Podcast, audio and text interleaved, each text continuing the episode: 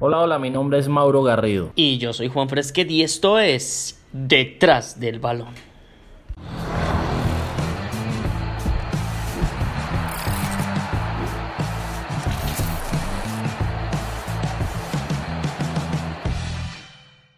Hubo un equipo que reinó en Europa. Sí, reinó. Era el equipo capaz de destruir al Manchester United de Ferguson y al Real Madrid con Galácticos. También pasaba por encima del Liverpool, el Barcelona, la Juventus. Se diferencia del resto por llevar una camiseta con franjas rojas y negras. Sí, el Milán. Un equipo campeón de 7 Champions League.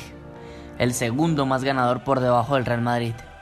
Ganadas en el 63, 69, 89, 1990, 1994 y claro, las más actuales, 2003 y 2007, cuando fueron dirigidos por el italiano Carlito Ancelotti. Por ahí pasaron jugadores buenos. A ver, recordemos un poquito, mmm, Kaká, tal vez, Hernán Crespo, Adri Shevchenko, Ronaldinho, Pirlo. Bueno, e inclusive uno de los mejores defensas de la historia, Paolo Maldini, quien estuvo en cinco Champions con este equipo. Sí, ese equipo que fue capaz de levantar la cabeza cuando perdieron una final que ganaban por 3 a 0, que fueron capaces de que dos años más tarde tuvieran la misma revancha con el mismo rival y pudieran salir campeones. Pero lo más triste es que esa fue su última competición europea ganada. En el 2011 conquistaron su último escudeto. De ahí, el Milan se fue a dormir.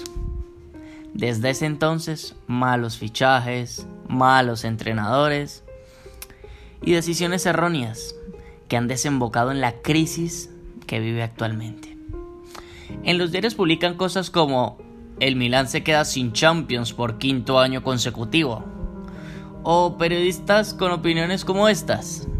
El Milán ya no da miedo, lo suyo está más cerca al lamento y a la pena. Y no sabemos qué tan cierto sea.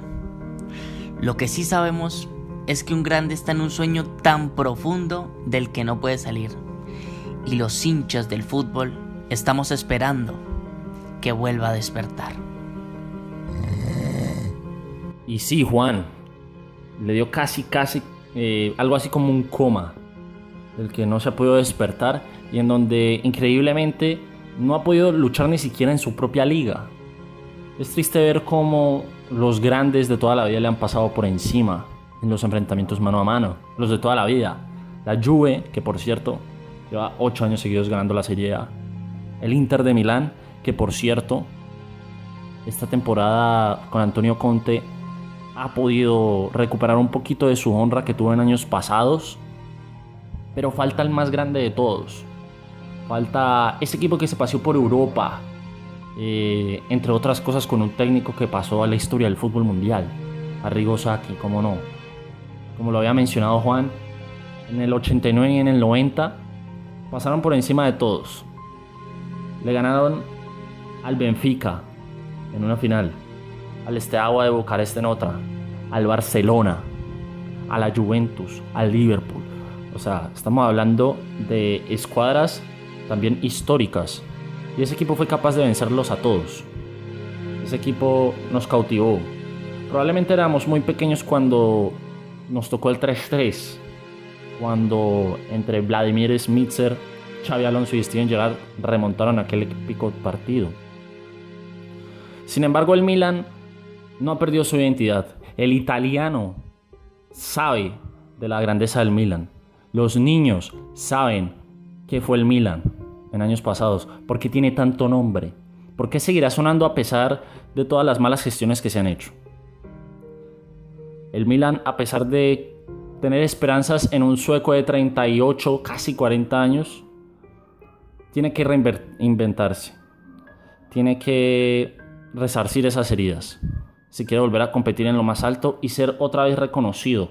O por lo menos no reconocido, porque el reconocimiento lo tiene, pero por lo menos ubicarse otra vez en el top de los grandes de Europa y que los jugadores, que los propios futbolistas digan, yo quiero estar en el Milan, me gusta el Milan, el equipo rossonero como se hace llamar, en un estadio emblemático también.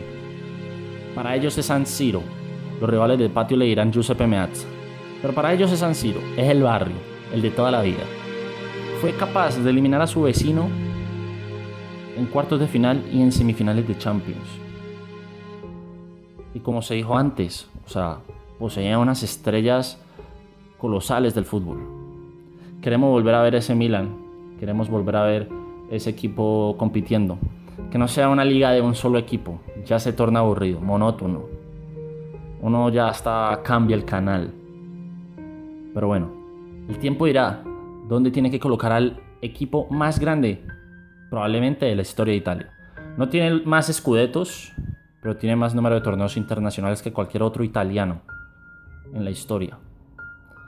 Extrañamos ese Milan, extrañamos los tifosis rosoneros, hinchar cada segundo y con muchísima euforia. Vuelve Milan. El fútbol te echa muchísimo, muchísimo de menos.